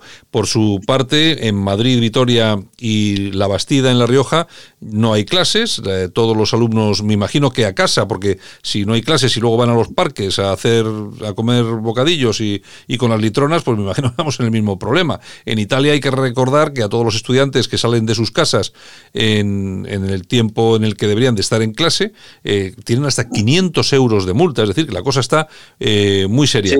Yo, vamos a ver qué es lo que es lo que pasa y no hay que perder de vista, como yo te, decía, Armando, el tema económico. El IBEX ha caído un 8% y yo creo que estamos, ya estábamos a las puertas de una crisis bastante importante, pero yo creo que esto nos va a poner en una situación económica difícil de verdad, a toda Europa. Hombre, Santiago, solo hay que ver cómo ha cerrado hoy la bolsa española, el IBEX. Eh, solo hay que ver las cancelaciones de reservas hoteleras. Hombre, ¿Qué, persona responsable va a venir a España ahora a pasar la Semana Santa con sus hijos? Hay que ser un padre muy responsable o muy inconsciente para venir a España de vacaciones. Ahora mismo hay dos puntos negros en Europa que son Italia y España. La diferencia es que España tiene un Italia tiene un gobierno decente. España tiene un gobierno, bueno, mm, ya lo he dicho, no tengo que repetirlo. Y esa es la diferencia. Italia está haciendo desde el primer día, desde el minuto uno, está mm, poniendo todos los esfuerzos en controlar la epidemia.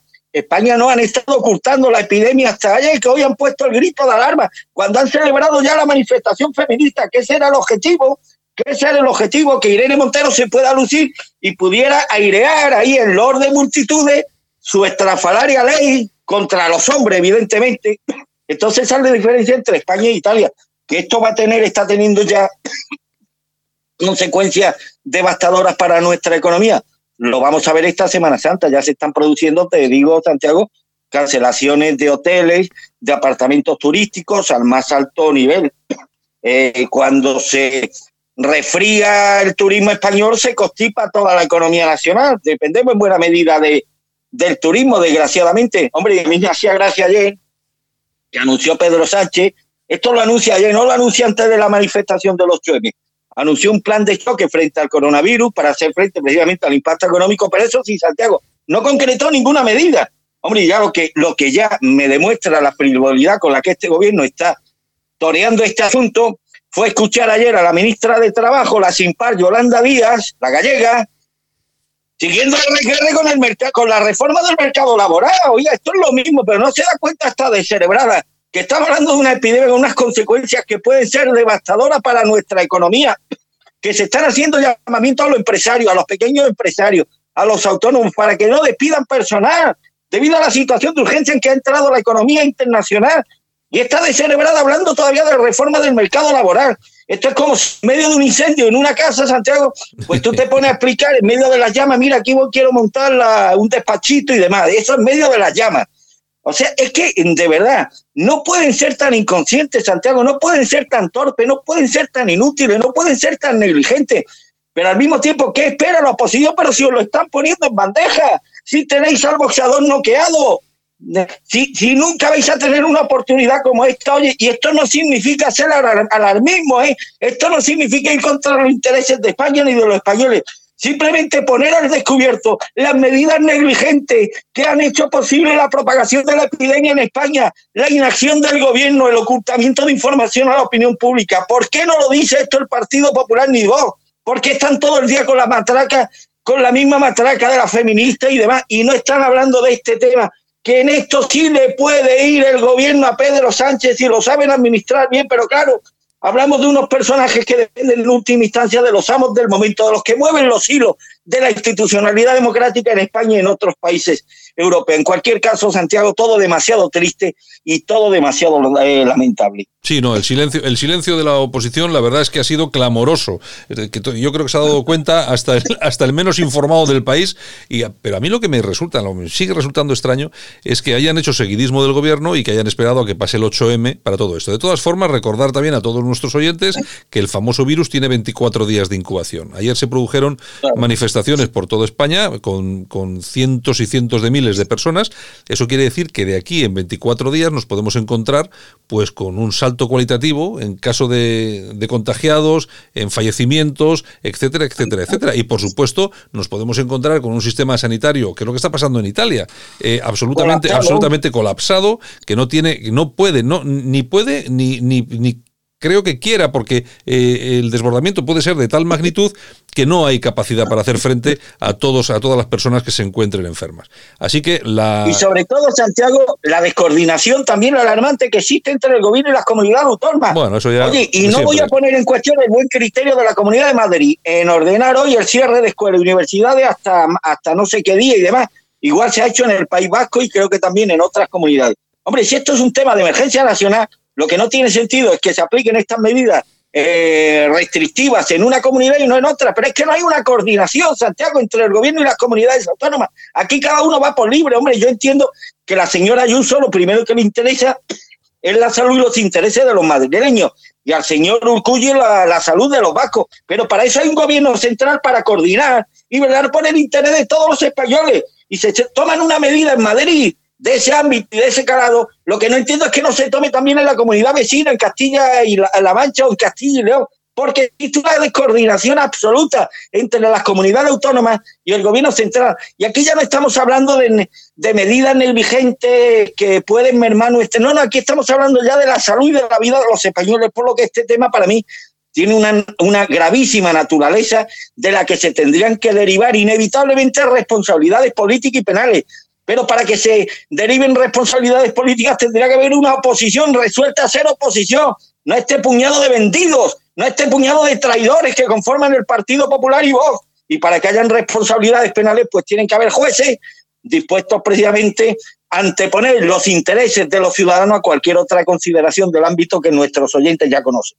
Bueno, y también recordar que en Estados Unidos eh, la bolsa también cae, Wall Street cae un 7-8%, que es muy importante, y también unas declaraciones que ha hecho Donald Trump, eh, bueno, no Donald Trump, sino la, administración de Donald Trump, en la que se ha comenzado a pedir a las personas eh, que sean susceptibles de poder contar el virus, personas mayores, etcétera, etcétera, que hagan acopio de medicinas de alimentos, de bebida, para, en, caso de tener que pasar una larga temporada en casa. Es decir, que esto que en un principio parecía un asunto, bueno, menor en China, esto es lo que pasa, han muerto aquí unos cuantos, la cuestión es que se, se pone, eh, no voy a decir yo posapocalíptico, Armando, como las películas y las series americanas, pero la, verdad es que está tomando un, un cariz bastante por, como, por lo menos tenebroso, ¿eh?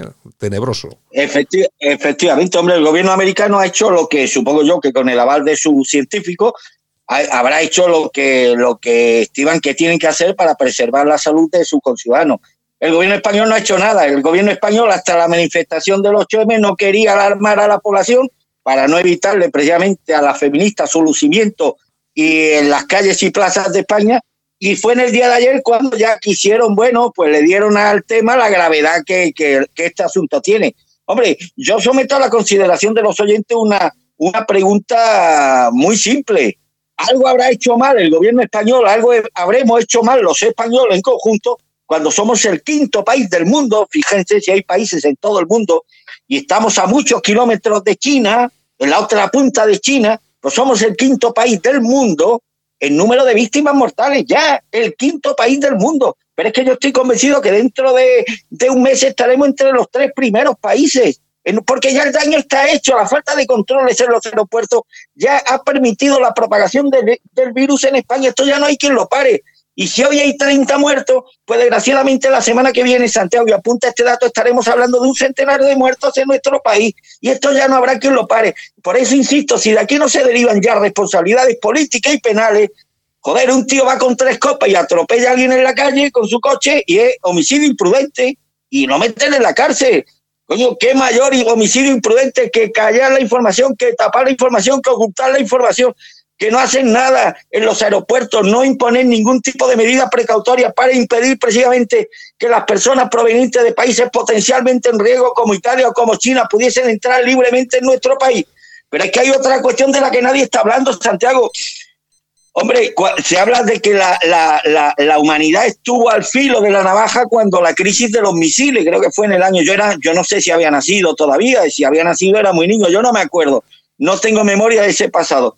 Desde mm, tú y yo que más o menos pertenecemos a la misma quinta, yo creo que este, desde que tenemos mucho de razón, este es el, este es el hecho más apocalíptico que a la gente de nuestra generación nos ha tocado vivir, Santiago, con una cifra ya devastadora en cuanto a víctimas mortales, con un impacto en la economía que, que bueno, que va a tener consecuencias desastrosas para el desarrollo económico de muchos países y que van a generar una situación pues de, inestabilidad, de pobreza, de desigualdad social, de suicidios, porque este tipo de crisis de pandemia lo que genera es tal la alarma que se genera a nivel internacional que el número de suicidios, el día que se cuantifique, pues posiblemente supera el de las propias víctimas mortales.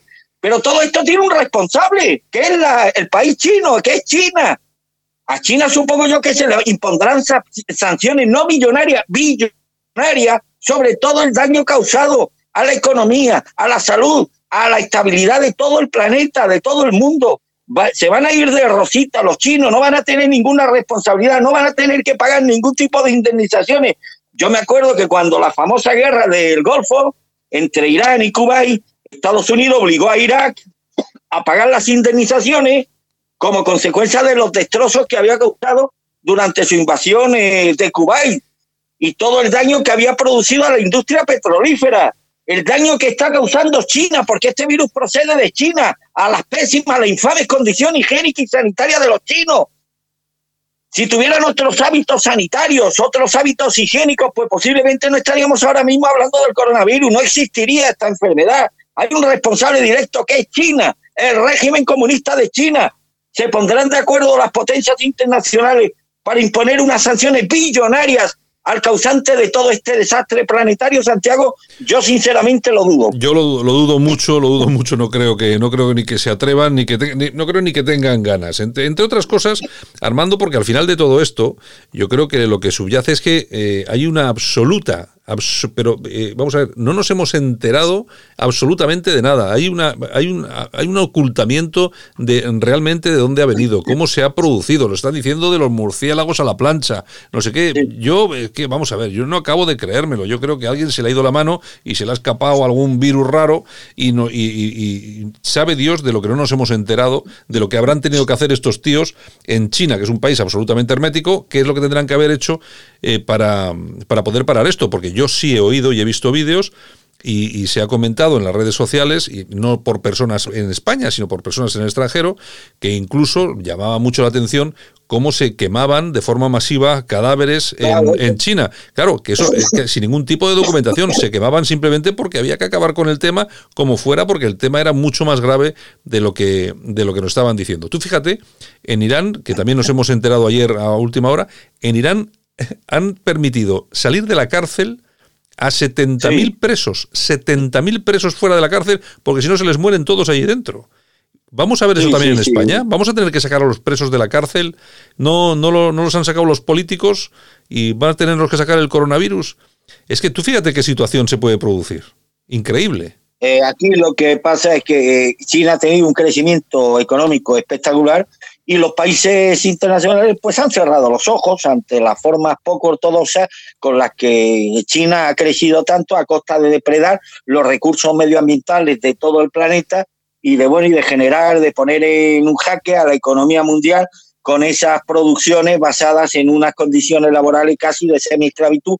Y la humanidad durante muchos años pues ha cerrado los ojos ante, ante la que la China. Ahora yo me pregunto, esas compañías aéreas que han perdido 100 mil millones de euros ya, 100 mil millones de euros, esas multinacionales que van a quebrar, que van a despedir a miles de trabajadores, esos países como Italia que han perdido ya el 80% de las reservas hoteleras que tenían previstas para esta Semana Santa, van a permanecer con los brazos cruzados y no le van a pedir, no le van a exigir nada a China, no le van a exigir ninguna, ninguna responsabilidad a China, ninguna indemnización económica a China.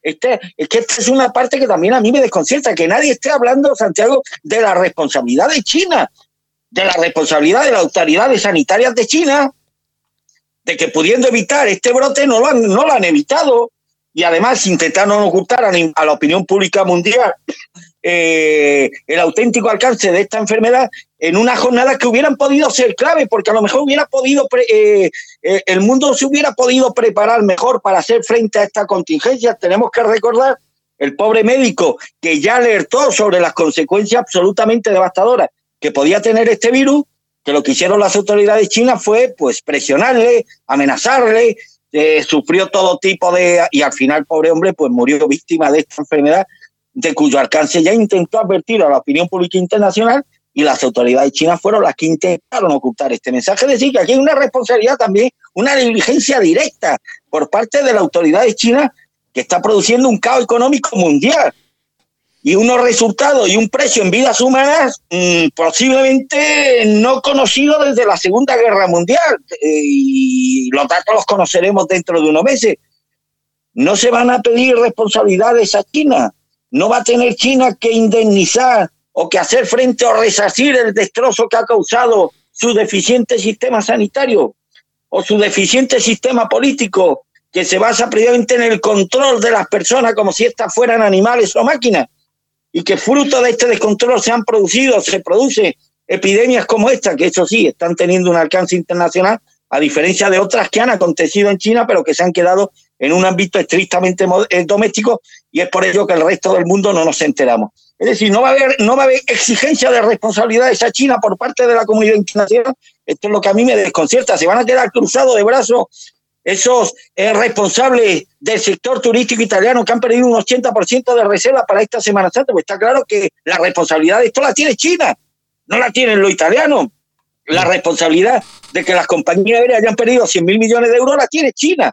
Me extraña también este, eh, eh, mm, eh, esta dejación de, responsabilidades por parte de China debido a la falta de exigencia por parte de la comunidad internacional, Santiago. Bueno, Armando, nos hemos comido el tiempo. Yo iba a preguntarte por Pilar Gutiérrez, pero no tenemos tiempo para comentarlo. Ah, bueno, pues una cosa, hombre, si quiere mañana lo comentamos. Esta mujer pues está en su derecho de, de establecer un correlato entre el coronavirus y la exhumación de Franco. Bueno, está en su derecho tan, tan, tan disparatado me puede parecer esto como aquel que piense que un gobierno formado por Pedro Sánchez o Pablo Iglesias puede mejorar la economía de los españoles. tan inverosímil puede ser una cosa como la otra. Pero si tengo que, tengo que abonarme a lo menos inverosímil, me apunto a lo de Pilar Gutiérrez antes que al otro. Bueno, para todos los oyentes, una noticia que publica Alerta, Alerta Digital, que es el diario que dirige Armando Robles. Eh, Pilar Gutiérrez, que es la, conocerán todos nuestros oyentes como la, la, mujer más franquista de España, que dice en el titular, Franco está interviniendo en el coronavirus para que España pueda liberarse del yugo que le ha caído encima. Bueno, eh, Armando, eh, nos tenemos que ir, pero mañana comentamos esto porque yo creo que también trae algo de cola. ¿De acuerdo? Oye, pues te agradezco una vez más la libertad que me dejas para exponer hoy con indignación, con, no contenida, sino bien visible, eh, mi punto de vista sobre un tema que creo que tenemos que empezar a tomárnoslo, a tomárnoslo, a tomárnoslo en serio. Muy bien, venga Armando, hasta mañana. Un abrazo, cuídate. La Ratonera, un espacio de análisis de la actualidad con Armando Robles y Santiago Fontenla críticos, ácidos, alternativos, otra lectura políticamente incorrecta de lo que sucede en España, Europa y el mundo, y no nos cuentan. Aquí te lo contamos. Buenos días España. Buenos días.